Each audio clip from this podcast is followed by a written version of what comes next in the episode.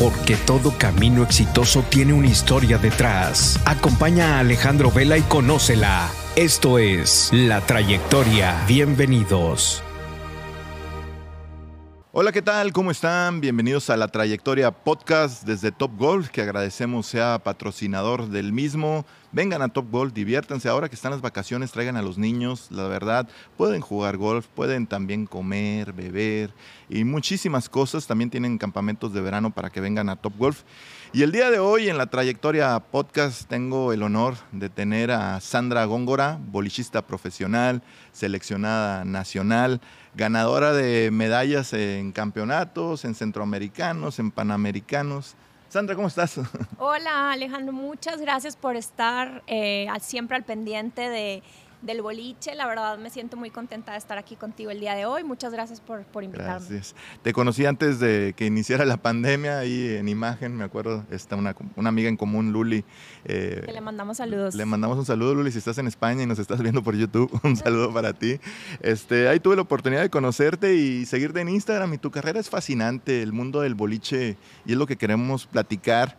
Pero antes de, bueno, ya de llegar a ese, a ese mundo quiero iniciar ahora sí ¿Cómo es Sandra Góngora? ¿Naces en octubre? Eh, sí, octubre 6, eh, soy del 85, no sé que no parezco, pero... no, más joven, bandita. no me creen.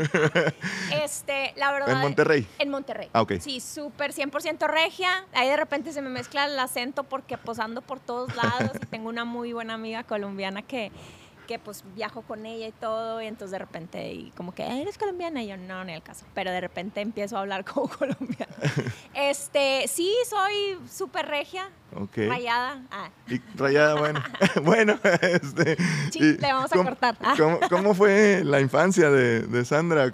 Antes de empezar el mundo del boliche, ¿cómo fue tu infancia?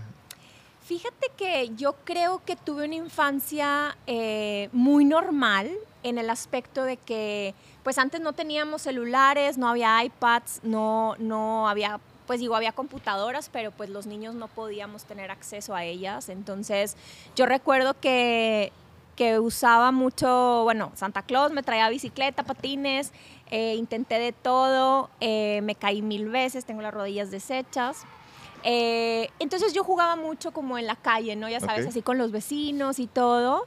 Pero desde muy chiquita supe que era el boliche gracias a mis papás. O sea, mi mamá y mi papá se conocen en, el boliche, eh, mi papá iba a sus torneos, mi mamá creo que empieza una liga con, la empresa donde trabajaba. Okay. Entonces, pues ahí como que empezaron a, frecuentarse y, y, bueno, se conocieron, se casaron y todo el rollo y luego ya nació Sandra. Ah, este, pero muy chistoso porque desde chiquita, obviamente hay cosas que yo no recuerdo.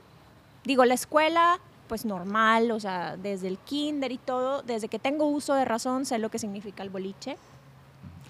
mis papás jamás me obligaron. Típico que los papás quieren que sigan como que los el deporte, el deporte de los de los, o sea, que los hijas los hijos sigan lo que los papás hacen, pero la verdad es que en mi caso fue como que me cuentan, te digo, porque no me acuerdo, que, que yo lo pedía. O sea, como que a mí me llevaban cuando ellos jugaban y yo quería, yo también quería tirar, yo también quería rodar la bola y pues obviamente tan chiquitita no podía cargarla, entonces con las dos manos y, y bueno, eh, así inicié un poco, yo creo que pues de chiquita no sabes muchas cosas, yo nada más sabía que mi mamá se iba una semana y me dejaban con mis abuelitas o, o, nos, o me quedaba en la casa, ya sea si mi, si mi papá no iba, pues bueno, me quedaba con, con la, muchacha que nos ayudaba y mi papá estaba en la casa. Bueno, ellos viajaban mucho y yo de chiquita no entendía por qué. Me gustaba que regresaran porque me traían regalos y cosas típico. Eh, y de repente ya conforme fui creciendo me di cuenta que mi mamá se iba a representar a México. Mi mamá se llama Lupita, bueno, la conocen en el boliche como Lupita Góngora, eh, pero es Lupita Garza. Ella fue eh, pues también mundialista, eh, jugó muchos torneos representando a México y pues yo creo que lo traigo obviamente en la sangre, como se dice. Mi papá, apasionado del boliche, jugaba todos los días. Eh, va a escuchar la entrevista, pero él sabe, la buena era mi mamá. mi papá era súper, súper picado, apasionado y, y, pues nomás no se le dio. Entonces mi papá siempre dice que que heredé el estilo de mi papá, pero el potencial y el juego y, y la como que el temple de mi mamá, ¿no? Entonces tengo ahí como que una combinación según él. ¿Por qué el estilo de tu papá? Porque cuando, cuando, tú, cuando tú tienes, obviamente ya platicaremos un poquito de la técnica, pero cuando tú, tú vas a, a hacer un lanzamiento, cada quien genera un estilo o un ritmo de juego, de acuerdo a tus pasos, a tu, a tu rodado, a tu swing, así como en el golf. Eh, tenemos también una técnica para poder tener un swing. Entonces, él dice, o sea, él lanzaba y llegaba perfecto. La bola no iba ni para ningún lado, pero el estilo lo, tenía. lo tenía. Entonces dice que yo tengo un estilo, pues obviamente, digo, desarrollado después de 30 años, pues tengo un estilo, digamos, o una técnica ya muy, pues desarrollada eh, y, y el juego de mi mamá porque mi mamá tiene un, todavía juega ahí de repente unos torneitos en la semana, pero realmente el estilo de mi mamá es mucho más sencillo y es zurda, entonces los zurdos tienden a ser como un poquito más, más sencillos, pero muy efectivos. Y los derechos, pues no sé, debe de ser algo ahí como, como que no creo que sea algo que realmente, según ya sabes, como antes decían, de que, ay, es que los los zurdos y los derechos. Bueno, realmente a mi papá siempre, siempre le encantó el boliche y con la técnica, bueno, con el estilo que él tenía, eh, se divertía. O sea, la verdad es que él jugó muchos torneos, fue muy bueno, pero no al nivel de mi mamá. Ok, tú veías que tu mamá se iba una semana, no sabías a qué, iba a representar a México, a otros países o, mismo México. Eh, sí, bueno, obviamente todos los años se juegan, desde que mis papás jugaban hasta el día de hoy, se juega un nacional eh, de todas las fuerzas, empieza con tercera fuerza, segunda fuerza, primera fuerza, que es ahora donde yo estoy en primera fuerza. La primera fuerza te da ya la representación mayor a selección, bueno, selección nacional para representar al país en torneos de todo tipo, desde Juegos Centroamericanos, Juegos Panamericanos, World Games, porque obviamente, eh, tristemente, todavía no somos un deporte olímpico, pero estamos en esa lucha mundiales, el boliche tiene torneos mundiales y obviamente hay tour profesional. Mi mamá nunca pudo ser jugadora profesional porque pues en el momento en el que a lo mejor ya estaba muy metida en el boliche, pues pues aparecí yo, ¿no? Y a lo mejor ya se le complicó el asunto.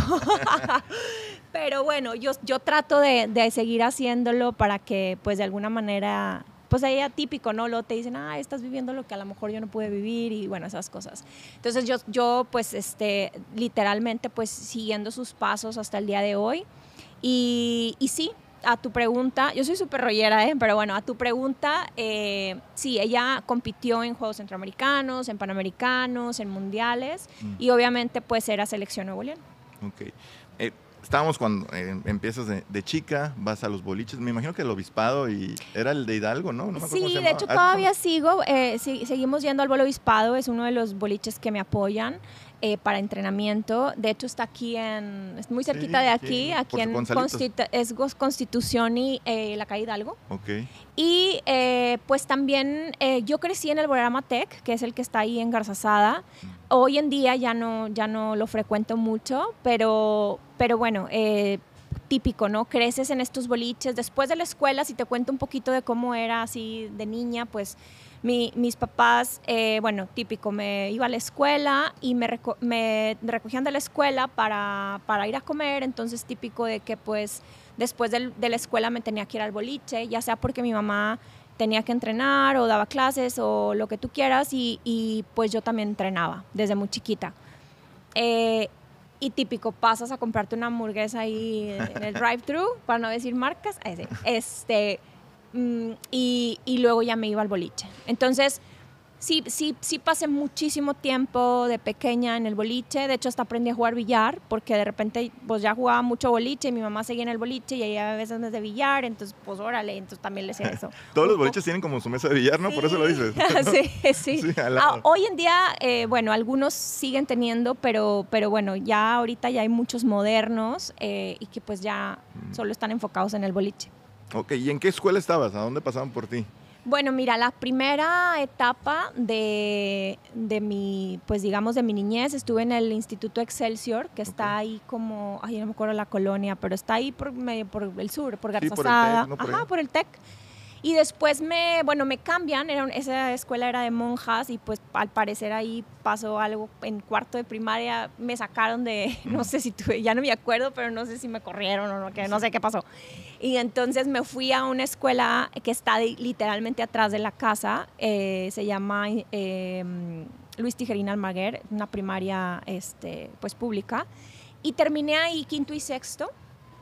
Después me fui a la secundaria eh, José Vasconcelos, que es la 50, porque pues nosotros somos del sur, entonces pues allá iban todas mis amigas y pues yo también quería ir ahí, entonces bueno, entonces me fui a la secundaria 50, después pasé a la prepa 15, que está en Florida, ahí en, en la colonia Florida, y bueno, dos años de preparatoria y hasta ese momento pues yo combinaba siempre el boliche, realmente siempre me tuve que esforzar mucho en la escuela porque nunca fui de cienes, pero me esforzaba mucho porque de repente tenía que faltar a la escuela una semana para poder mirar un nacional infantil juvenil, porque todos los años, aparte de lo que les decía de las fuerzas, también hay eh, infantiles y juveniles donde tú empiezas, así como lo que era la Olimpiada Nacional y ahora son los Juegos CONADE. Ah, Yo crecí... Eh, en, las, en, las en, las, en la Olimpiada Juvenil, representando a Nuevo León, la verdad me fue muy bien.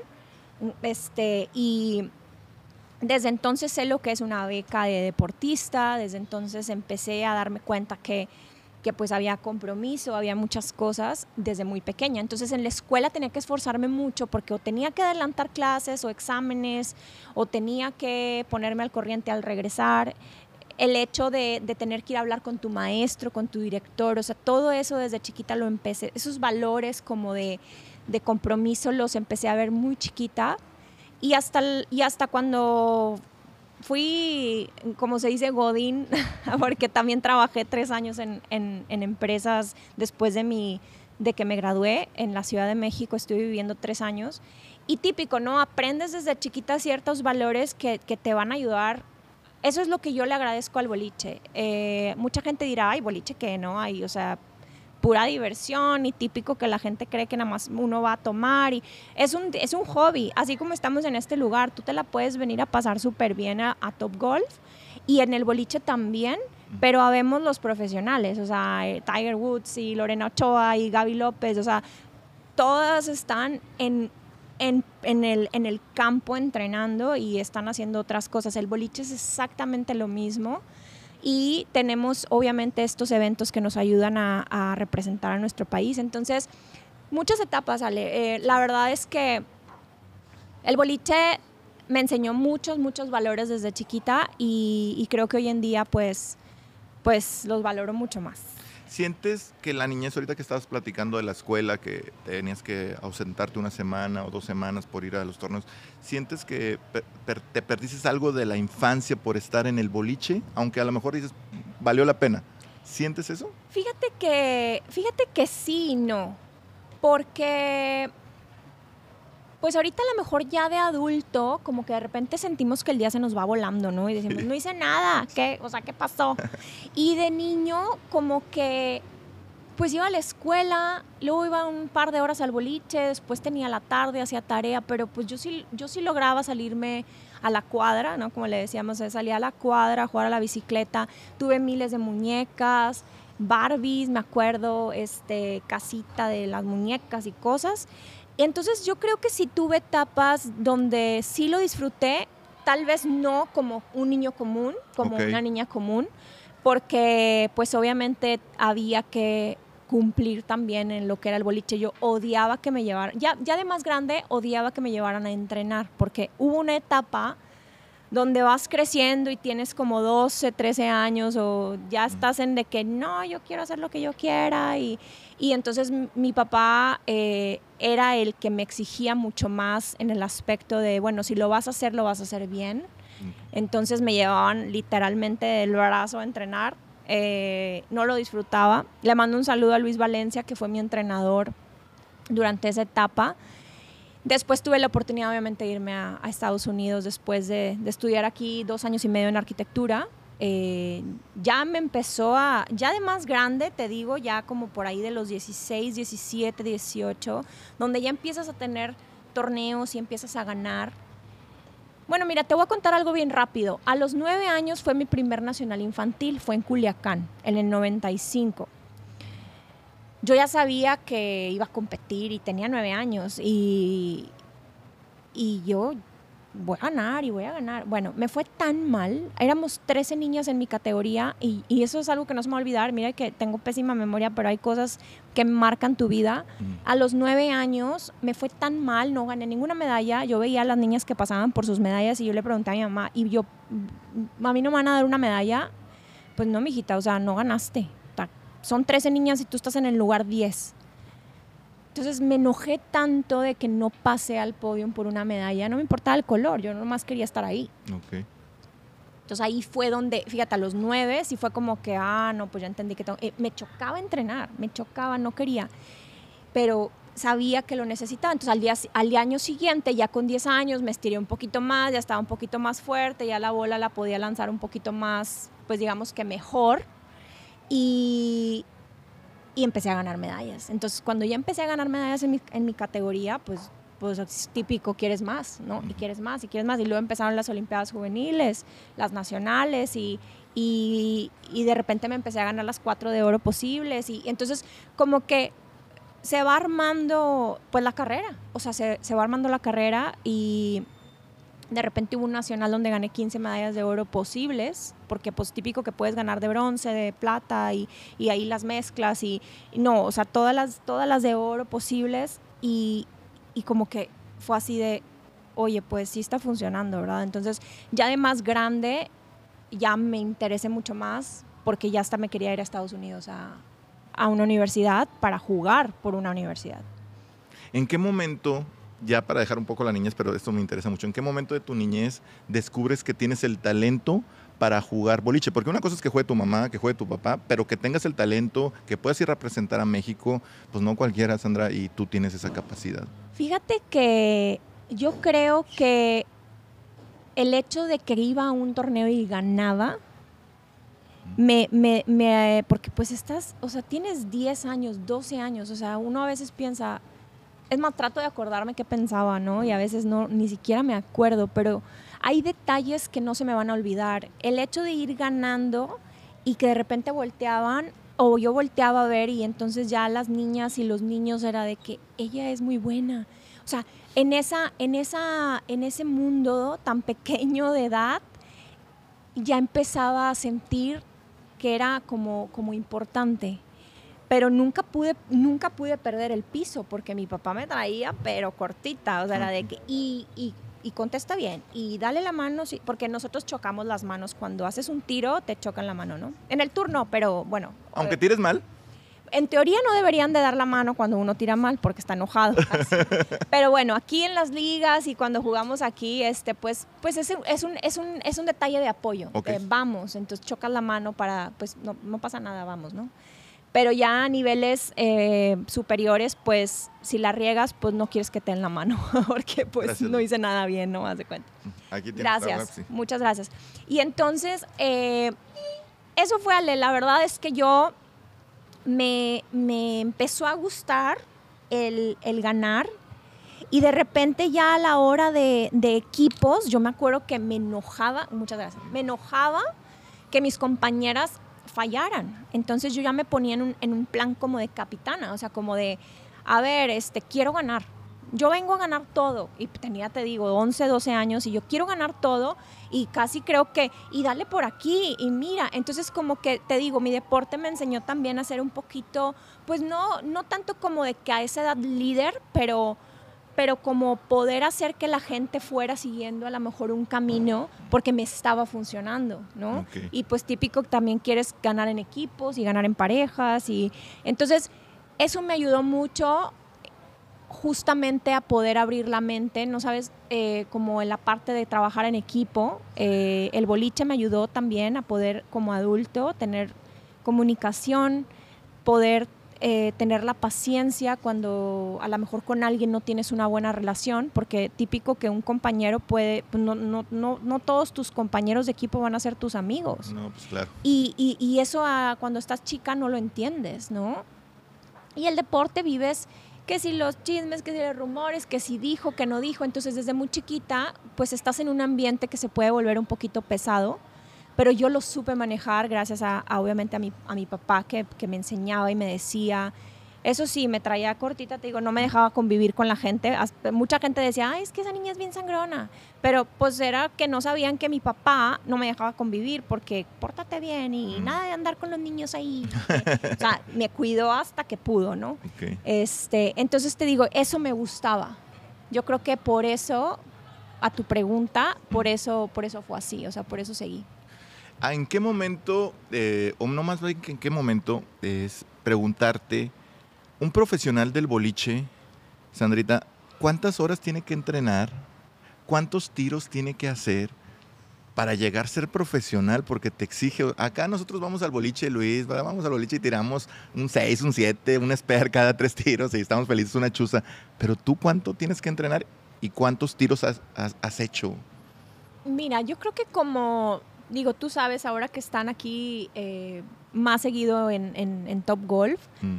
Eh, tú sabes que, en cualquier deporte se requiere, pues no solo entrenar como el, aspecto del tiro, sino también mucho físico en, técnica. Entonces, eh, hoy en día, digo, hay muchas etapas en tu vida donde pues a lo mejor no necesitas entrenar tanto o solo entrenas ciertas cosas. Tuve la gran, la gran fortuna, y yo creo que ahorita platicaremos un poquito de eso, de irme a estudiar a Estados Unidos eh, mi carrera, pero me salí con la mía, porque yo decía, bueno, para, eh, para jugar boliche tengo que estudiar. Bueno, siempre fui mala, la verdad, fui mala en la escuela. Mm. Este, y, y, entonces me ayudó a poder tener una carrera el, mi deporte. Entonces, yo por eso siempre trato de fomentar, o sea, fomentar el boliche en serio, porque te trae muchas cosas buenas. Y realmente... Eh, pues hoy en día, bueno, aprendí en Estados Unidos ciertas cosas que no aprendí en México, también por eso, por eso me quise ir. Y, y hoy en día entreno más o menos de dos a tres horas diarias. Diario. ¿De lunes a viernes o...? Trato de que sea de lunes a sábado. El domingo sí me lo doy porque pues digo, ay, pues, pues sí. pues sí, a dormir, a ver series. sí.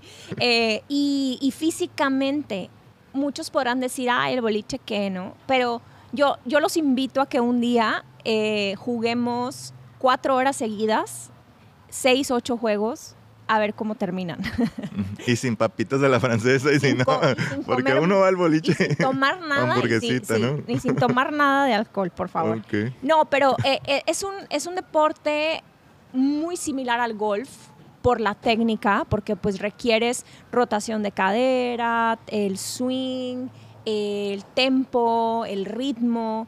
Eh, nosotros tenemos que caminar para lanzar. Obviamente en el golf, pues solamente es movimiento de tu cuerpo y de tu swing para poder lanzar y tener la puntería que necesitas.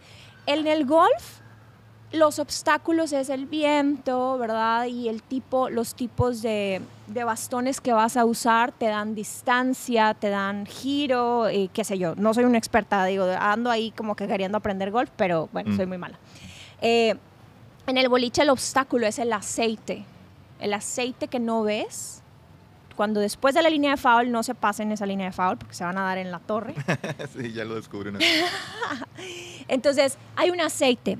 Ese es el obstáculo del bolichista, más que si el boliche tiene aire acondicionado bueno o hace un calor, porque entonces el aceite ya se te va a secar, a evaporar, entonces no ves el obstáculo, tienes que lanzar la bola para poder darte cuenta qué ajustes tienes que hacer. Entonces el boliche es difícil, es el segundo, según uh, las, ¿cómo se dicen las reviews o como se diga?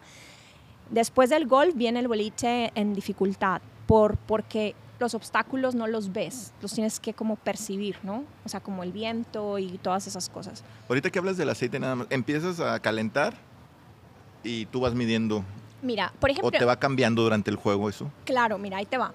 Realmente, cuando yo entreno, digamos que yo me voy al boliche y voy a entrenar. Bueno, pido mi pista. Obviamente, esas pistas tienen un aceite, ya sea que yo especifique que me, o sea, si yo le pido al boliche que pase la máquina con ciertos eh, diferentes tipos de aceites, ¿a qué se deben los diferentes tipos de aceites? Es que la viscosidad puede cambiar, hay más volumen, entonces como que digamos, como si fuera más agua, más charco, ¿no? O sea, más, más denso el, el aceite porque tiene más, pues obviamente más volumen. Y la distancia. De la línea de foul a los pinos Ok. Son, ya la voy a regar, ¿no? Eh, 50 pies. Ok. Entonces, cuando tú pones un patrón de aceitado que no lo ves, termina de, de- o sea, la máquina va a terminar de poner el aceite a 35 pies, a 36, a 38, a 40, 41, 45. Esa es la dificultad del campeonato si en ese mundial se está jugando 46 pies. Entonces, ¿cómo lo vamos a saber los bolichistas? Porque cuando ruedas la bola hay una sesión de prácticas oficiales. Ahí es donde tú lees la pista por lo que hace la bola. Entonces, si la bola se va derecho y no hace la curva, pues entonces voy a necesitar una bola más fuerte. Entonces, ahí ya se, no me voy a meter mucho en, en términos porque si no, aquí vamos a estar 100 horas. Pero, eh, ¿a qué voy con lo del entrenamiento? Yo, yo normalmente hago un calentamiento físico primero. Siempre es importante eh, estimular un poquito los músculos para que no haya lesiones. Ahorita ya a esta edad, pues no es lo mismo cuando teníamos 20. no, todavía. Pues trato de, hacer, eh, trato de estar fuerte físicamente. Es muy importante hacer ejercicio en el deporte cuando ya estás muy, muy metido ya a nivel profesional o, o selección. Es como todo, o sea, haces, haces ejercicio porque necesitas fortaleza. No necesito fuerza para tirar fuerte, necesito fortaleza para aguantar las piernas durante todo un día y competir 10 horas, porque a veces estamos todo el día compitiendo. Entonces, hago un poquito de calentamiento como cuando haces una rutina de gimnasio, calientas el cuerpo y después ya empiezo a hacer lanzamientos, empiezo a hacer lanzamientos en la línea de foul y luego me voy, me voy pasando, se llaman drills, entonces así como haces drills en el, go- en el golf, No, exactamente en el boliche. Y eh, ya después empiezo a hacer tiros y empiezo a, ese día poder entrenar tal vez mi saque o poder entrenar mi caminado. Hoy en día estoy entrenando un poquito mis pasos para poder generar más poder. Eh, de acuerdo a cómo me fue en el tour este año, pues obviamente uno tiene que identificar qué cosas fallaron para, para poder mejorar. Entonces, más o menos el día de entrenamiento es no sé, ¿qué te puedo decir? 200 tiros me aventaré, no sé cuántos, depende de los juegos, obviamente. Tú sabes que en un juego puedes hacer hasta 10 tiros o hasta 12 si haces dos hechos a seguidas. Y la verdad es que en la práctica no estoy tan pendiente del score, solo quiero sentirme bien en la pista, ¿no? Y, y- y bueno, hay ciertas cositas que tenemos que entrenar, pero, pero todo depende del día. Los spares, ya sabes, cuando te queda un pino en la esquina, el otro, entonces como que entrenar mucha técnica. A la hora de la competencia, pues ya tenemos una hora, bueno, normalmente son una hora, dos horas de práctica oficial, donde conocemos las pistas y conocemos el aceitado que se va a jugar. Y al día siguiente, órale, o sea, quien tire más pinos gana. Oye, los que lo hacemos por hobby, que nomás vamos a divertir, a echar ahí, como te digo, la hamburguesita, el hot dog. Hay unas flechas eh, eh, después de, de la línea donde empieza la- el aceitado, que decías que no nos pasamos. Hay unas flechas, no sé si son tres, son como nueve o diez flechas. Este, Mira, vamos a, vamos a, a conocer un poquito de, de- de lo, que, de lo que es la pista. Eh, por ejemplo, como en el tiro con arco, ¿verdad? El tiro con arco tiene, me voy a escuchar súper novata porque no tengo ni idea, pero por ejemplo el tablero pues tiene diferentes targets, ¿verdad? Así o es. Eh, y cada una tiene una puntuación. Bueno, en, nuestro, en nuestro deporte las flechas te sirven como referencia. Entonces nosotros en la de en medio tenemos cada, fíjate, no- hay 39 duelas de canal a canal y cada cinco duelas hay una flecha. Entonces nosotros tenemos la 5, la 10, la 15, la 20, Ujú. 25, 30 y 35. Ok. ¿Ok? ok, sí, sí.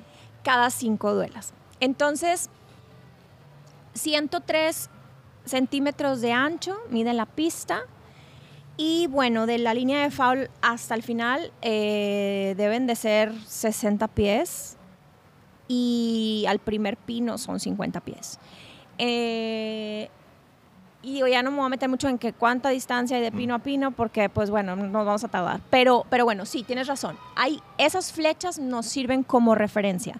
Para yo lanzar un tiro, yo tengo que trazar una línea imaginaria de donde voy a soltar la bola a que pase por la flecha que, que estoy viendo para, ay, perdón, para que vaya y haga el recorrido hacia donde yo quiero. Habrá gente que tire un, haga un lanzamiento recto, pues a lo mejor nomás se va a fijar de frente y, y lanza la bola sin revoluciones, o sea, sin efecto.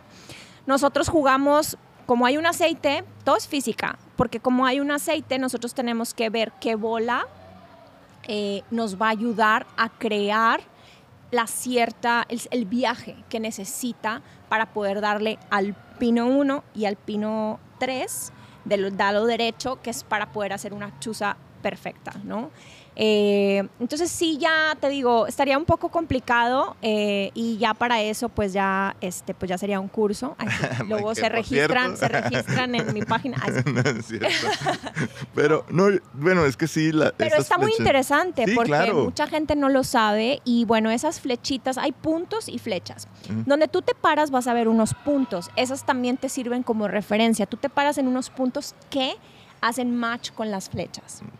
Entonces ah, tú, ya tendrías que saber dónde te vas a parar, en qué, en qué punto, en qué duela, porque cada, cada punto es una duela, y ver hacia dónde vas a lanzar tu... Pero mis puntos y mis flechas no son iguales a tus puntos y tus flechas. Sí, bueno, la pista tiene... O sea, o sea, yo a lo mejor me paro en el punto, no sé, no, no sé cómo se conozcan, en el 3 y la paso por entre la flecha 3 y 4 y tú a lo mejor la tienes que pasar por la 5. Todo depende de tu técnica, de tu rotación y del aceite. Habrá, habrá estilos de juego que no puedan hacer lo que yo hago y viceversa. Entonces, no importa, yo siempre les digo también, luego tengo, no me dedico a dar clases, pero cuando me piden, eh, lo hago cuando estoy aquí en Monterrey. Y siempre les digo a mis alumnos, es que no, no te puedes copiar o sea, tristemente, así como en la escuela, no te puedes copiar en técnica, pero sí te puedes copiar en lo que la otra persona está haciendo en la pista, como para ver si lo puedes igualar.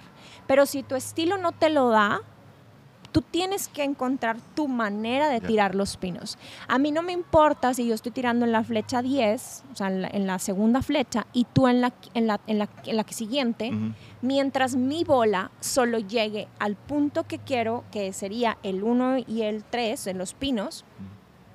Cada pino tiene un número, ese es el nombre del pino, y eh, tirar los pinos.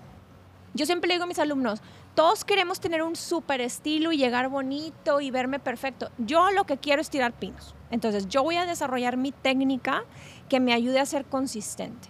No me importa si no me veo bonita o no, realmente quiero tirar pinos, porque al final gana quien más tire pinos. Totalmente. Oye, vámonos a Wichita. ¿Cuándo te vas a la universidad a estudiar? ¿Y, ¿Y por qué te vas a Wichita? Fíjate que esa historia, pues como todas, ¿no? De repente marcan mucho tu vida porque cuando yo estoy aquí en Monterrey todavía estaba estudiando arquitectura en la uni, juraba que iba a ser arquitecta, siempre desde chiquita me gustaba dibujar casitas y ya sabes, ¿no? Entonces yo de arquitectura, arquitectura, y de repente me empiezo a, pues por conocidos y, en ese entonces yo tenía un novio que también jugaba boliche eh, y, y como que vivíamos a distancia. Entonces lo que pasaba era que sabíamos que siempre en Estados Unidos había universidades muy buenas. Entonces, en es, ahorita hay mucho más, pero en ese entonces solo había dos universidades súper buenas en el programa, pero pues, pues en dólares, ¿verdad? O sea, era muy caro. Entonces, en ese momento mis papás no estaban como que muy bien y él me decía, a ver cómo le hacemos para irnos, porque pues vivíamos a distancia y el noviazgo, hubo época del noviazgo ahí como que a distancia, estábamos súper chiquitos, tenía yo como 18, 19 años y, y yo ya estaba estudiando arquitectura, entonces realmente fue así como de vamos a intentar aplicar, a ver qué pasa, ¿no? Entonces cuando aplicamos a la universidad y mandamos correo y bueno, ahorita ya obviamente es mucho más fácil todavía, después de mil años ya la tecnología es increíble, pero en ese entonces solo era un correo y, a ver cómo mandabas un CD con, un video, ¿no? Entonces, o creo que ya se podían mandar, ni me acuerdo si se podían mandar videos en correo, no sé, pero el punto es que yo mandamos todos, éramos tres amigos, bueno, en, ese caso, en, ese momento era mi novio y era un amigo de nosotros, los tres aplicamos a la universidad y a mí esa es la primera que me contestan yo ya, er, yo ya tenía una medalla mundial este, juvenil y pues a lo mejor eso fue así. Y pues digamos la técnica, lo que tú quieras. Entonces me contestan que están muy interesados en que yo juegue para la universidad. Pero no era eso solamente, porque era también la parte de, bueno, ¿y cuánta beca me van a dar? ¿Me van a apoyar 100% o cómo va a estar el asunto? Entonces me ofrecen un porcentaje de beca solamente. Pero el detalle más importante era que yo medio hablaba inglés, pero no era fluida. Entonces, pues, ¿cómo me voy a estudiar? ¿Cómo voy a estudiar Estados Unidos si no sé decir hola, ¿cómo estás? O sea, por ejemplo, ¿no? Entonces, fue todo, un show. Eh, yo seguí estudiando arquitectura. Y bueno, ahí como, como se pudo, este, se logró. De hecho, este chavo me, me apoyó al principio y nos fuimos porque pues típico de que vámonos y compramos boleto y, ya íbamos a, tratar de entrar a la universidad, pero ya habíamos hecho el, examen de inglés aquí en México, entonces pues ya habíamos tenido los puntos, o sea, tipo el TOEFL y todas esas cosas. me acuerdo que había estudiado súper bien para ese examen y lo que tú quieras. El punto es que llego a Wichita y no paso el examen que me ponen de inglés. Y ya teníamos que hacer los tryouts en agosto, era un agosto. Y yo decía, bueno, no, pues ya valió, ¿no? Entonces yo me acuerdo que yo le hablé a mi papá, le dije, papá, no me quiero regresar, pero ¿cómo le hago? ¿Cuáles son tus opciones? Pues con el dinero que junté, que iba para, iba, o sea, yo iba con la intención de ir solo un semestre, porque no tenía la lana para irme toda la carrera. Entonces, me, con ese dinero se pagó el Intensive English. Entonces yo duré un año en Wichita estudiando por inglés. No pude hacer el equipo ese año para mi suerte, yo siempre, siempre me, he sentido muy afortunada. Ha habido muchos ángeles, así les digo a las personas que me han apoyado durante mi carrera. Melody Falcó era la, directora del, Instituto Estatal de Cultura Física y Deporte en esa época. Y justo después que terminó el curso, sale Escala, donde conozco obviamente al licenciado Carlos Bremer, que es uno de mis de mis ángeles también en, el boliche. Y, y pues típico, el no ya lo tienes. Entonces yo decía, ¿cómo le voy a hacer para poder seguir estando en esta universidad? Porque no tenía la beca 100%. Me daban un porcentaje, pero pues igual todo en dólares, había que pagar el housing donde vivía en la universidad, había que pagar muchas cosas. Pues mi papá me acuerdo que me mandó un, un mail, porque pues así era antes de que un correo, y me decía, oye, salió este fideicomiso, no, no tienes manera como de platicar con Melody. Oye, pues me agarré escribiendo una carta, un diario, no sé, y, la contacto. Logro venir a, Monterrey para una Navidad o algo así y, me, me, presento con ella. Entonces le cuento mi historia, una historia triste porque pues era como el sueño frustrado que quiero irme a Estados Unidos a jugar boliche, quiero ser mejor, pero no tengo los recursos. Entonces me meten a escala. Me acuerdo que fui a, verla a su oficina y, bueno, pues yo hasta me puse a llorar de, de, la, de la situación que tenía. Y ella me dijo, ¿sabes qué? Eh, hay deportistas que obviamente queremos que, que su carrera crezca porque han sido lo mejor que tiene Nuevo León. Entonces entro a escala y gracias a Escala y gracias al, al, gobierno de Nuevo León en, en esa época de, de, de, Melody Falcó, a mí me apoyan para poder terminar mis estudios. Qué padre. Entonces es algo que nadie sabe, mucha gente no sabe. Yo cuando puedo lo platico porque, porque no todo está no, no todo nuestro país está mal, ¿no? O sea, a veces creemos eso, pero hay gente que, que hace las cosas bien y, y, yo he, sido muy afortunada de conocer a esas personas. Entonces, ¿por qué conozco al licenciado eh, Bremer? Porque él era uno de los de Scala, él era, Casa Balú era uno de los patrocinadores de Scala, entonces en eventos y cosas así, hubo un mundial en el 2007, él nos visitó, jugamos, eh, nos fue súper bien, hubo un récord que hicimos una compañera y yo en, en el juego. Y él se sentaba, se pedía de comer y nos echaba porras y el Señor es un ángel. Por eso le va tan bien, yo creo, porque, bueno, siempre ha apoyado mucho al deporte y sobre todo a los que no somos tan reconocidos o, olímpicos, ¿no? Entonces yo le agradezco muchísimo a él y a, su empresa. Eh, entonces, logré, Ale, eh, ya para cortar un poquito, porque Sí. soy súper rollera, eh, logro graduarme de Estados, eh, bueno, logro graduarme como diseñadora gráfico en Wichita State University, pero también logro estar en el equipo los cuatro años y uno de los años que estuve allá, que fue el 2009, fue un gran año para mí porque ganó el MVP, eh, ya sabes, así como en el, como en el básquetbol el, el Most Valu- Valuable Player y el Co- College Bowler of the Year. Eh, ganamos el campeonato con la universidad. eh, en total tengo dos, dos, dos campeonatos, eh, un segundo y un tercero en, en, mi, en mi vida de, de college. Ganas en el 2007 en Río de Janeiro una de bronce Una- con Adriana Pérez. Con creo. Adriana Pérez de Chihuahua, una compañera súper buena, le mando un gran saludo donde quiera que esté. Ella eh, nos tocó ir a, a- a Brasil y fueron mis primeros Juegos Panamericanos. Ah, no, no es cierto. Sí, mis primeros Juegos, ah, ya no me acuerdo, soy súper mala para las fechas. Pero bueno, eres esa. eh, Juegos Panamericanos 2007 ganamos una medalla de bronce, Y en el 2011 una de plata. una de plata junto con Acer Etcétera de Guadalajara. Ok. Quiero que me platiques, bueno, también has, has participado y has ganado medallas en campeonatos mundiales, Sí. pero estuve ahí en- dentro de que estaba checando tu historia. Vi que platicaste una anécdota que te sucedió en Veracruz, una medalla de oro. ¿verdad?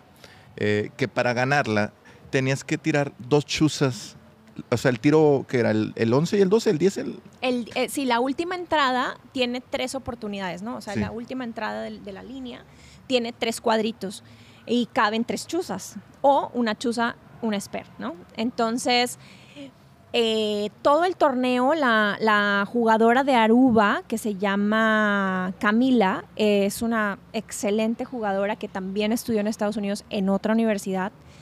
Y ella iba ganando todo el, todo el torneo. El formato de, de los juegos eh, centroamericanos ya ha cambiado con los años, pero en ese, en ese torneo donde estábamos en casa, en Veracruz, el formato era que cuando ya una vez pasabas al, al- al evento maestro, que es el Masters, ya te enfrentabas en match play. Entonces el 1 jugaba contra el 8, el 2 con el 7, bla, bla, bla, bla. Como en el fútbol. Como en el fútbol, los cuartos de final. Exacto. Entonces yo gano mi primer match contra, creo unos, no, ya no me acuerdo contra quién, la verdad, te digo que tengo pésima memoria. Eh, entonces gano mi primer match y luego gano el segundo y bueno, me enfrento al final con Camila. O sea, Camila estaba jugando súper bien, que ella también va por la medalla de oro. Camila de Aruba. De Aruba. Ok. Sí, es un poco más chica que yo, pero bueno, súper, súper buena jugadora. Y eh, imagínate las gradas llenas, so- somos sede, eh, CONADE, el INDE, mis compañeros, las gradas estaban a reventar y ya era el match final por la medalla de oro. Entonces primero se juega, era ganar, ¿cómo era? Era ganar la suma de dos.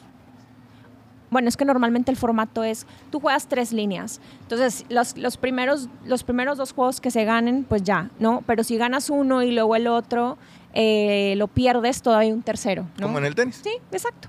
Pero no recuerdo realmente cómo fue. El punto es que la final, a los números, que ella, ella, ya, ella terminó primero y tira como 2.21, 2.22, y yo necesitaba dos chuzas para, para, para tumbarle el juego. O sea, digamos, si yo tiraba Sper, yo me quedaba en 2.15, entonces yo Mm. perdía.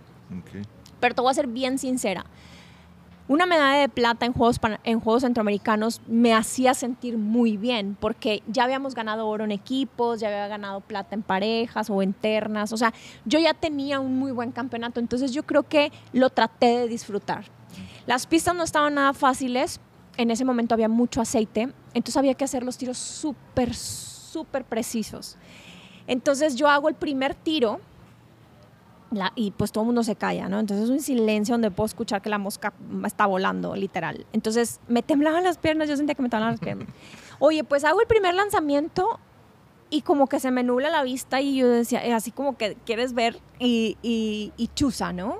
Y todo, y yo me acuerdo que me eché un grito eh, como que para sacar todo así como la adrenalina que traía, pero todavía no ganaba. Ok. O sea, yo todavía necesitaba otra.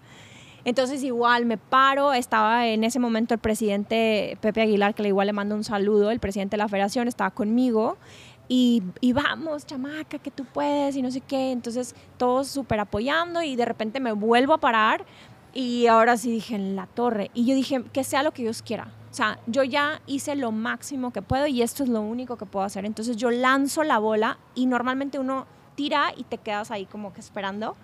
Y luego, luego me paré y pues, lo que Dios quiera, ¿no? Porque ya una vez soltando la bola, tú ya no puedes controlar absolutamente nada. Y pega la bola y de repente y así el pino, pa, pa, pa, pa, y, o sea, y lo tira, ¿no? Entonces ya ahí, eh, no, bueno, ya ahí todos gritaron, o sea, ya fue emocionante. Fue una de las finales más emocionantes, una de tantas, pero una de las más emocionantes porque estás en casa. Sí. Y, y después ya tenía que tirar y tenía que hacer un buen paleo, porque donde tire canal, pues también pierdo, ¿no? Entonces ya nomás tiré recto y tiré nueve, entonces bueno, gano y, y ganar en casa eh, de esa manera, sí, sí, fue súper, súper emocionante. Sí, o sea, decías en el video, nada más tenía que tirar dos chuzas, nada más. O sea, Sí. yo a veces tiro dos chuzas en todas las 10 tiros, ¿no? Y a veces ni eso. Pero sí, la verdad, emocionante. Tienes que tener un control de tu mente, eh, del equilibrio personal, para, como dices, está todo mundo callado, sabes que todo mundo te está viendo. el- o sea, no sé cuánta gente cabe, pero bueno. 300, 500 personas, todas están viéndote a ti tirar. Entonces es un control personal, ¿no? Sí, conforme va pasando, co- conforme van pasando los años, pues también vas creciendo mentalmente. Eh, ha habido muchas etapas, en- todos tenemos etapas en nuestra vida donde, donde pues a lo mejor no nos va muy bien emocionalmente o a lo mejor estamos pasando por cosas difíciles.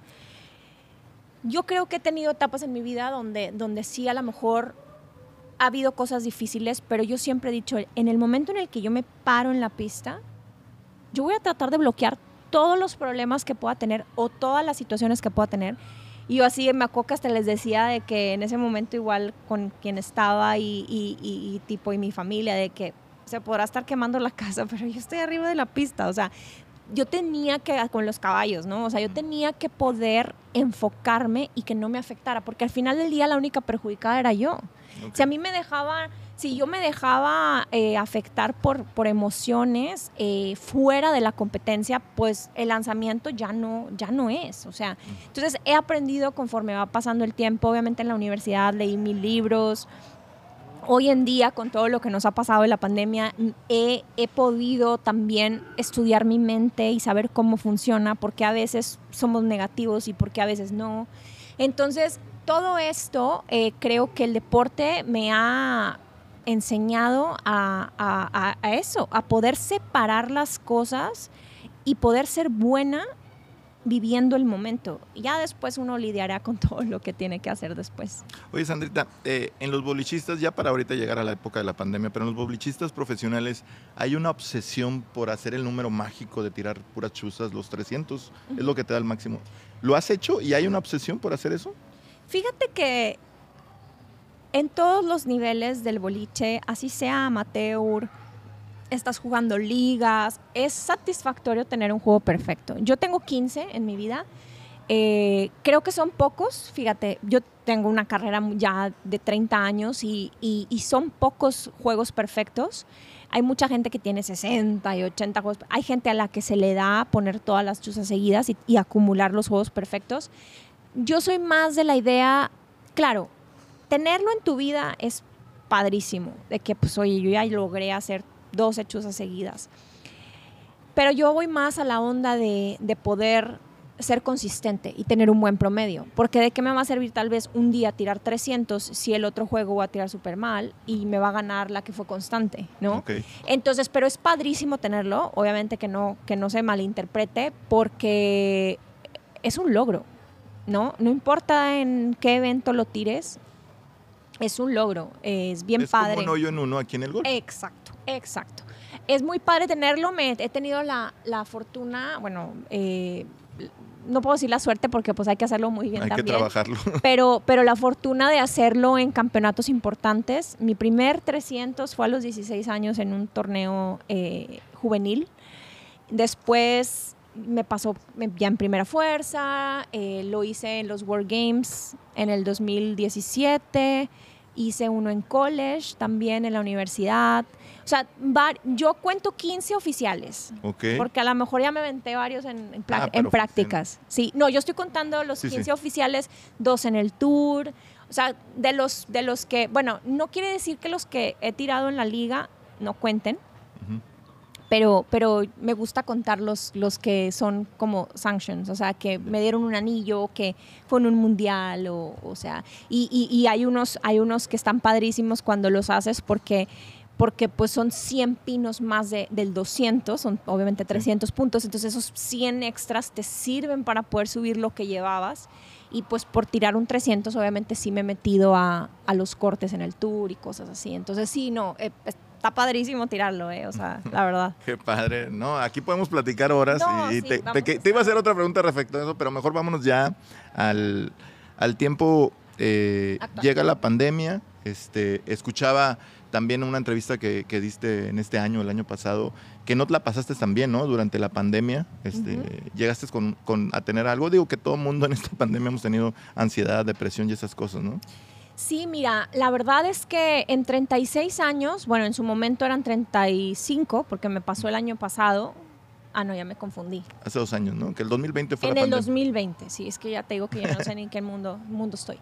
Eh, realmente, típico que en tu vida, que si, ay, que si corté y que con alguien, y, como que cuando alguien dice, ay, me deprimí porque corté con alguien, nunca me sucedió. O sea, yo nunca había sentido una depresión en mi vida. Eh, ¿Qué es lo que pasa? Que, bueno, nomás para que sepan cómo fue todo, porque a lo mejor mis problemas no eran tan tan difíciles para otras personas que realmente estaban a lo mejor pues en el hospital y o sea yo esa parte la entiendo pero yo no podía controlar mi mente entonces llega la pandemia nos encerramos pero en ese momento dices ay me voy a encerrar un mes qué padre y voy a ver la tele y a ver qué hago y, y bueno, al rato nos abren el boliche y de repente otro mes más, otro mes más y empezamos a ver que ya se murió no sé quién y, entonces como que todo eso me empezó a crear como una ansiedad y un pánico a, pues a morirme. O sea, nunca había vivido, nunca había vivido esto. Yo me regresé obviamente a vivir con mis papás por la pandemia y, y nunca había estado tan, tan preocupada por la vida. O sea, me cierran, obviamente no cierran el boliche, cancelan el tour profesional, porque ya hoy estás entrenando meses para un tour, te sientes súper bien, yo me acuerdo que estaba haciendo ejercicio, ya estaba hasta marcada, ya estaba todo, todo, todo, todo listo, entonces se viene la pandemia y sí fue como que un, se me movió el piso, ¿no?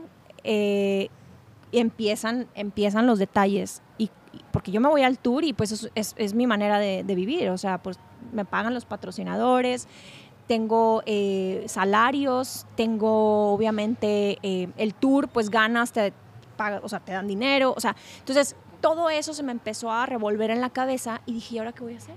¿Y ahora qué voy a hacer? Entonces, pero ahí todavía estaba más o menos como que, como que más o menos bien, porque pues de repente, pues no me sentía así como, como, como, en, como en una depresión. Como controlable. Sí, de como que, ay, pues estoy triste, ¿no? Bueno, pasa otro mes y creo que nos dan una noticia de que pues todo el año ya, o sea, no hay nada en todo el año. O sea, ya fue así y todavía faltaban, estábamos en mayo, o sea, todavía faltaban miles de meses, o sea, ya faltaba mucho tiempo para poder volver a la normalidad y, fíjate que nos, pues nos tardamos mucho más, pero entonces ahí sí fue donde, oye, ya no me quería levantar en la mañana, pero fue un cambio tan drástico, como la mente es tan poderosa, ya no me quería levantar en la mañana, no me dan ganas ni de bañarme, y yo decía, pues ¿para qué vivo? O sea, ¿qué voy a hacer? No hay boliche, o sea, se cuenta que se te nubla la mente de una manera donde ves negro, literal, no ves la luz del sol, eh, ya, nada te, ya nada te gusta, nada te satisface, la comida no me sabía. Y, yo me cuidaba mucho y no tanto por tener COVID de que no me sabía, pero realmente no, no disfrutaba estar viva. Yo llegué a un punto donde me dio mucho miedo porque como, como yo no podía controlar mi mente, yo ya yo ya empezaba, em, o sea, yo ya tenía estos momentos donde empezaba a pensar que ya no quería estar aquí. Entonces ahí me dio mucho miedo, porque dije, ¿y qué tal que me hago algo? O sea, yo pensando, y, o sea, me daba miedo el que yo pudiera em, perjudicarme sin tener el control por lo que estaba, estaba pasando. sí, es una depresión muy... Muy fuerte. Muy fuerte. Muy fuerte y me dio mucho miedo. Entonces yo ahí fue donde hablo con mi papá y le empiezo a contar y, y pues él obviamente, oye, pues, este, pues aquí estamos, obviamente lo que necesites, y mi mamá también. A mi mamá nunca le pegó la pandemia porque, porque ella, bueno, no, no digo de que no le pegó, sino de que en su trabajo no, no hubo home office, o sea, era de, para ella la vida siguió, obviamente con precauciones, pero la vida siguió, pero mi papá y yo éramos los que estábamos encerrados. Mm. Entonces, eh, esa incertidumbre eh, de repente me fue transformando, yo me sentía como un monstruo. Yo veía al espejo a alguien que no reconocía eh, y se siente muy feo, la verdad se siente muy feo. Y entonces en una de esas, yo tengo la, la, fortuna de tener un tío que es neurólogo, que se llama Fernando Góngora, le mando un gran saludo a mi tío, es un fregón, yo siempre digo, es un, la verdad es lo máximo en la familia.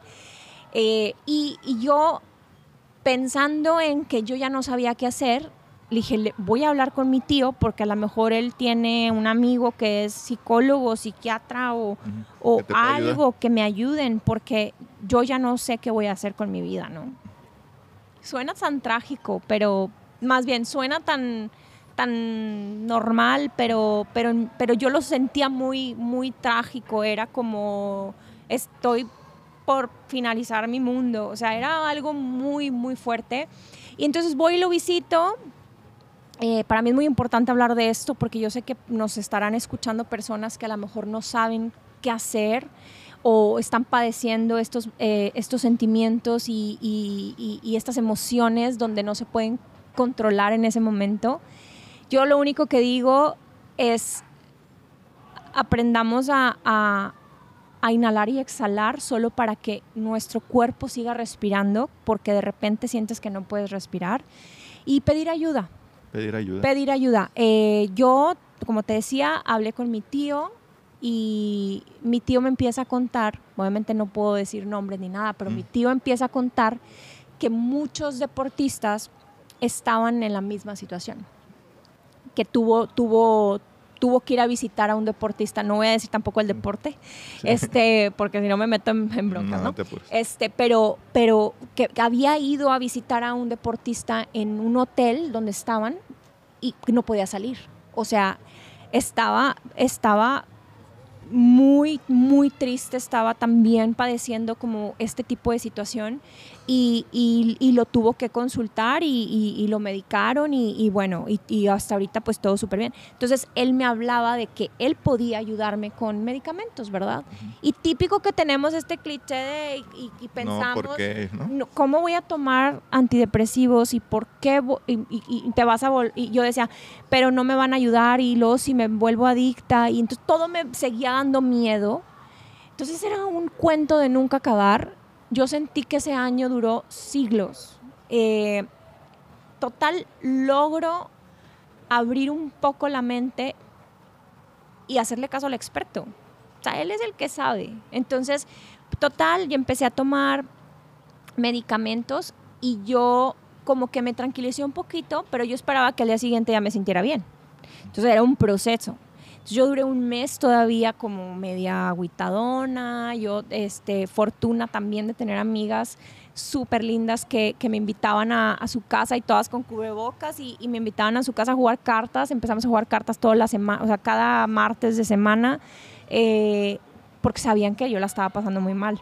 Entonces, distraerme de alguna manera tengo también un, muy buen amigo y su papá que tienen un boliche privado en Guadalupe y ese boliche estaba abierto, entonces yo tuve la oportunidad de irme a tirar, a tirar bolas y todo, pero, pero, pero a la vez no podía. Eso era, una, era un sentimiento muy, muy raro donde no podía ni hablar, yo no te podía platicar nada. Eh, haz de cuenta como si hubiera vuelto a crecer y tenía que aprender todo de nuevo. Es un sentimiento muy, muy feo que me encantaría que nadie lo tuviera que, sentir. Por eso es que estoy hoy en día queriendo compartirlo y ya lo he hecho varias veces también en Estados Unidos. Me, me gusta compartirlo no porque pues no es algo que nos guste compartir, pero siento que si yo puedo ayudar a alguien más,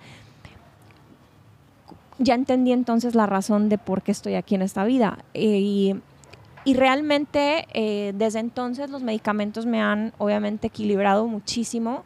Y ya después entendí, porque somos muy incultos, ya después entendí que cuando estamos en estos sentimientos y en estas emociones, nuestro cerebro empieza a dejar de producir ciertas sustancias eh, y, dejamos de, pensar y, se empieza a nublar todo porque nosotros estamos generando que el cuerpo no funcione correctamente. No te va a pasar nada si tú tomas un antidepresivo. Te va a ayudar a calmar tu mente, a que el día siguiente te levantes y veas la luz del sol. Y todas estas cosas no las sabemos hasta que no nos pasa.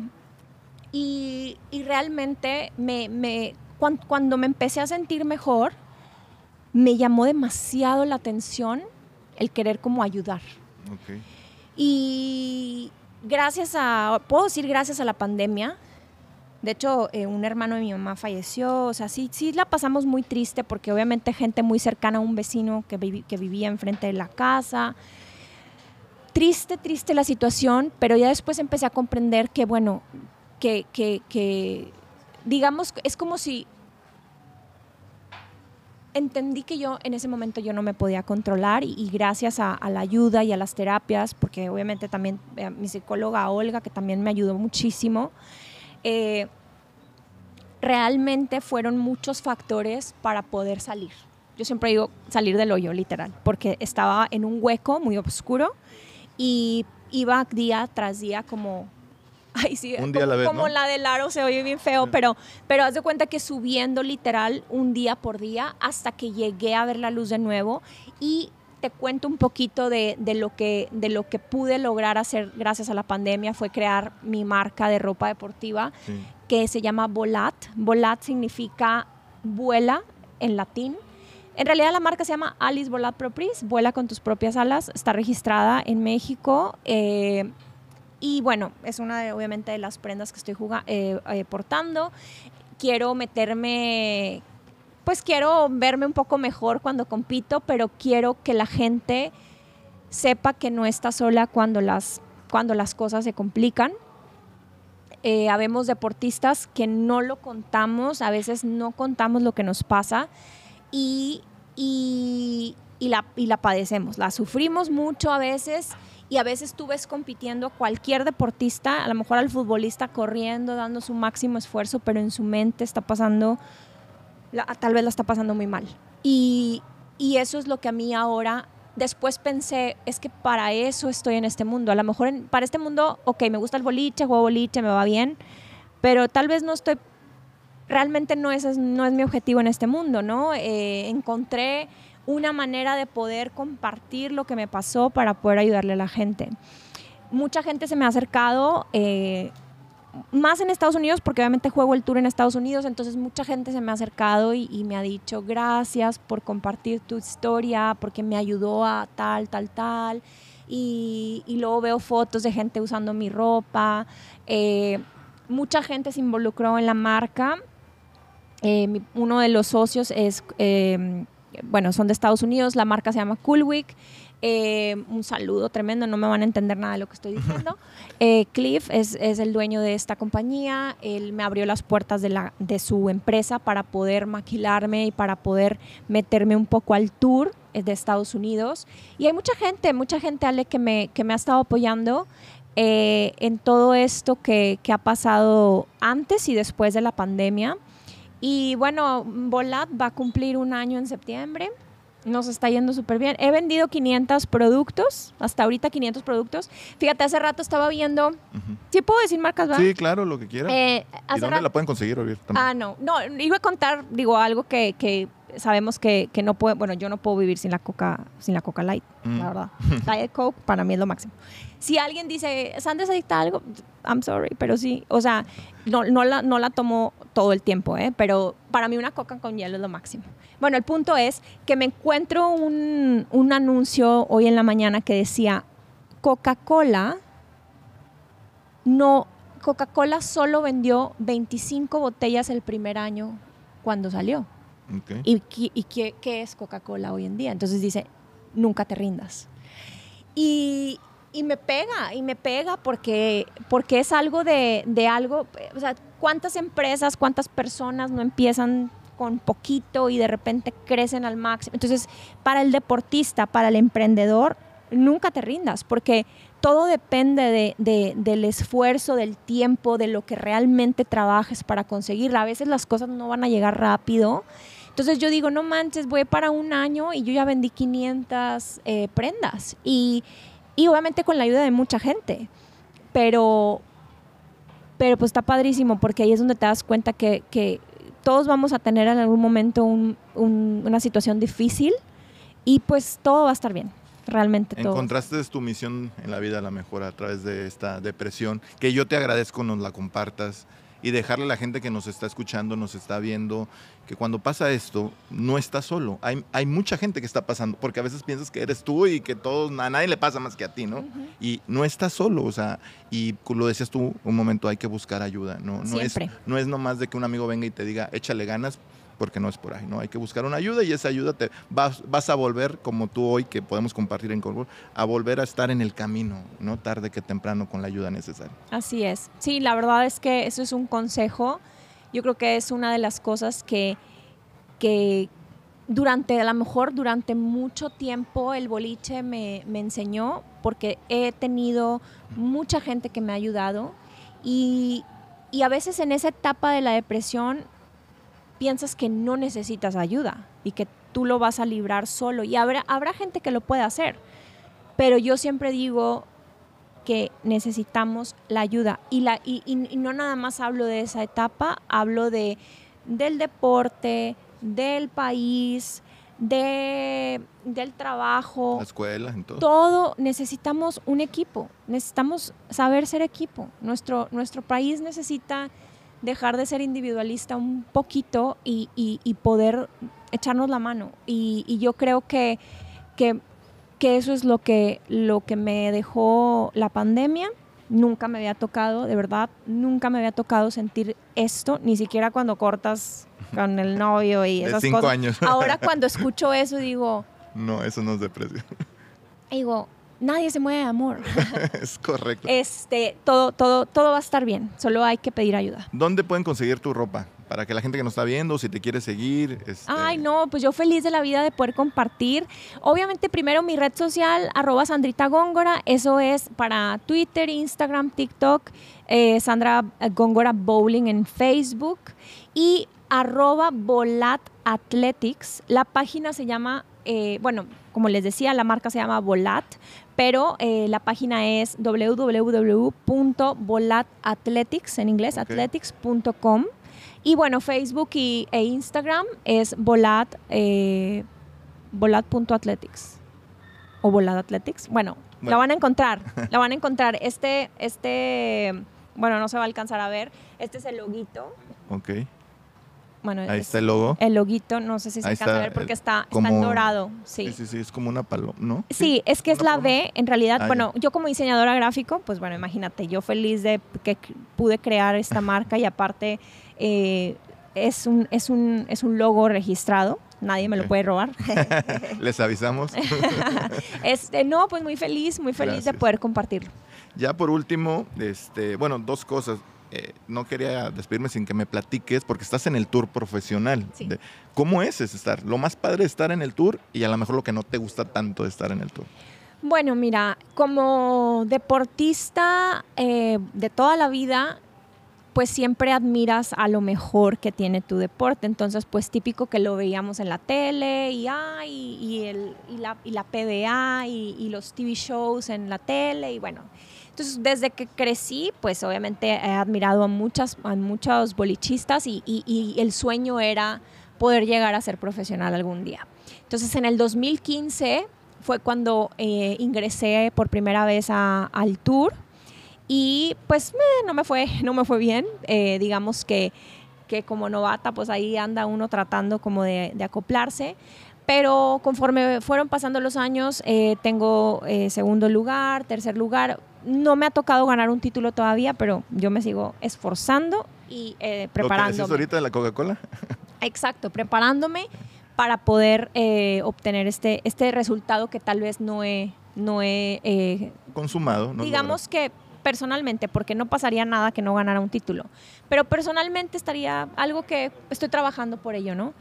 Eh, y, y, es padre porque estás en, el medio de, estás compitiendo con lo mejor que hay en Estados Unidos y, muchos, muchas jugadoras de, del mundo vienen a jugar el tour profesional en Estados Unidos. Eh, yo los invito a, bueno, en agosto, del, primero al 10 de agosto, eh, es el último torneo de la temporada. Es un, es un Classic Series que, que son tres eventos en una semana y pueden verlo, bueno, la página es pwa.com. Hay un canal que se llama Bowl, o sea, B-O, así como el Bowl de Bowl o de Super Bowl. Bueno, es Bowl y luego TV, de, televisión, tv.com. Ese es un canal donde la gente puede ver la competencia en vivo. Okay.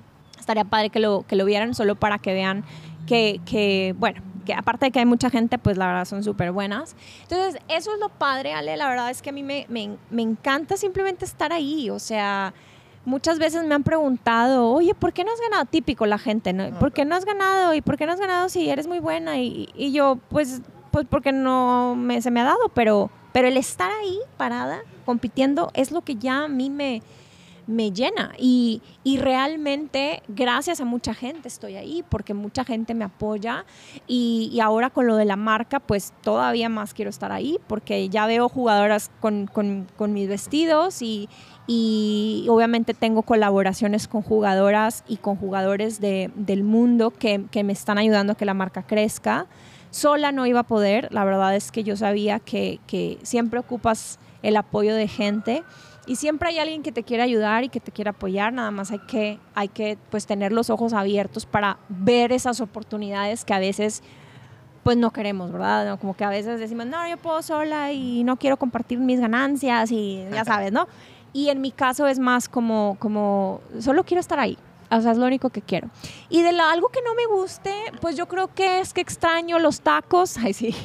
Te la pasas por Estados Unidos, la gira es Las Vegas y te van así. Sí, sí, hay, muchas sedes. Hemos, eh, vamos a Nueva York, Las Vegas, eh, California, Florida. O sea, son varios, varios puntos, a ciudades hasta muy pequeñitas eh, Cleveland, lugares que yo a lo mejor jamás hubiera conocido en Estados Unidos si no fuera por el boliche y también mundialmente, ¿no? O sea, he conocido muchos lugares gracias a, a, pues, a mi deporte.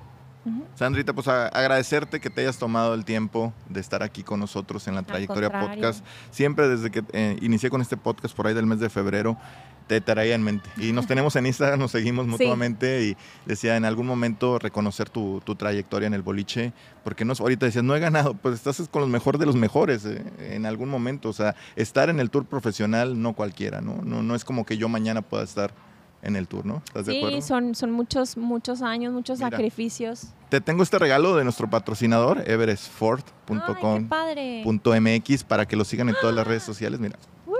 Ahí está con tu nombre. Gracias. Ahí sí lo para todos los que nos están escuchando y viendo, everestford.com.mx, ahí pueden tener los termos como este de la trayectoria. Este es para los deportistas, ¿eh? por eso que lo mandaron a ti. el portacheves también, el que quiera. Puede entrar a everestford.com.mx, el, código la trayectoria, ¿verdad? Para el descuento, ponen la trayectoria y les hacen un 15% de descuento. Y, y, ellos les dije que tenía la entrevista contigo y me, te mandaron este ahí con tu nombre. Espero te guste y te lo lleves a Las Vegas. ¿Y a dónde vas ahora, me dices? Eh, a, Dallas. Bueno, primero, ahorita voy a León, a León, Guanajuato, a un torneo. Eh, me voy el jueves. Y eh, después ya me voy al último torneo de la gira, que, que es en Dallas. Entonces, claro, ahí me van a ver. Bueno, te agradezco mucho, Sandrita, que estuvieras con nosotros. Gracias. Y a toda la gente que nos está escuchando viendo, vamos a terminar la primera temporada de la trayectoria. Ya son seis meses, fíjate, 24 episodios el día de hoy. Nos vamos a tomar unos días de descanso, unas vacaciones y regresaremos ya con una segunda temporada más adelante. Súper, muchas felicidades y, y, como dices, este, haciendo lo que nos gusta, pues ya no se siente así como que, como que trabajo pesado. Vamos a jugar un poco de golf. Gracias, Sandra. Gracias, muchos saludos a todos. No se pierdan los próximos episodios más adelante de la Trayectoria Podcast.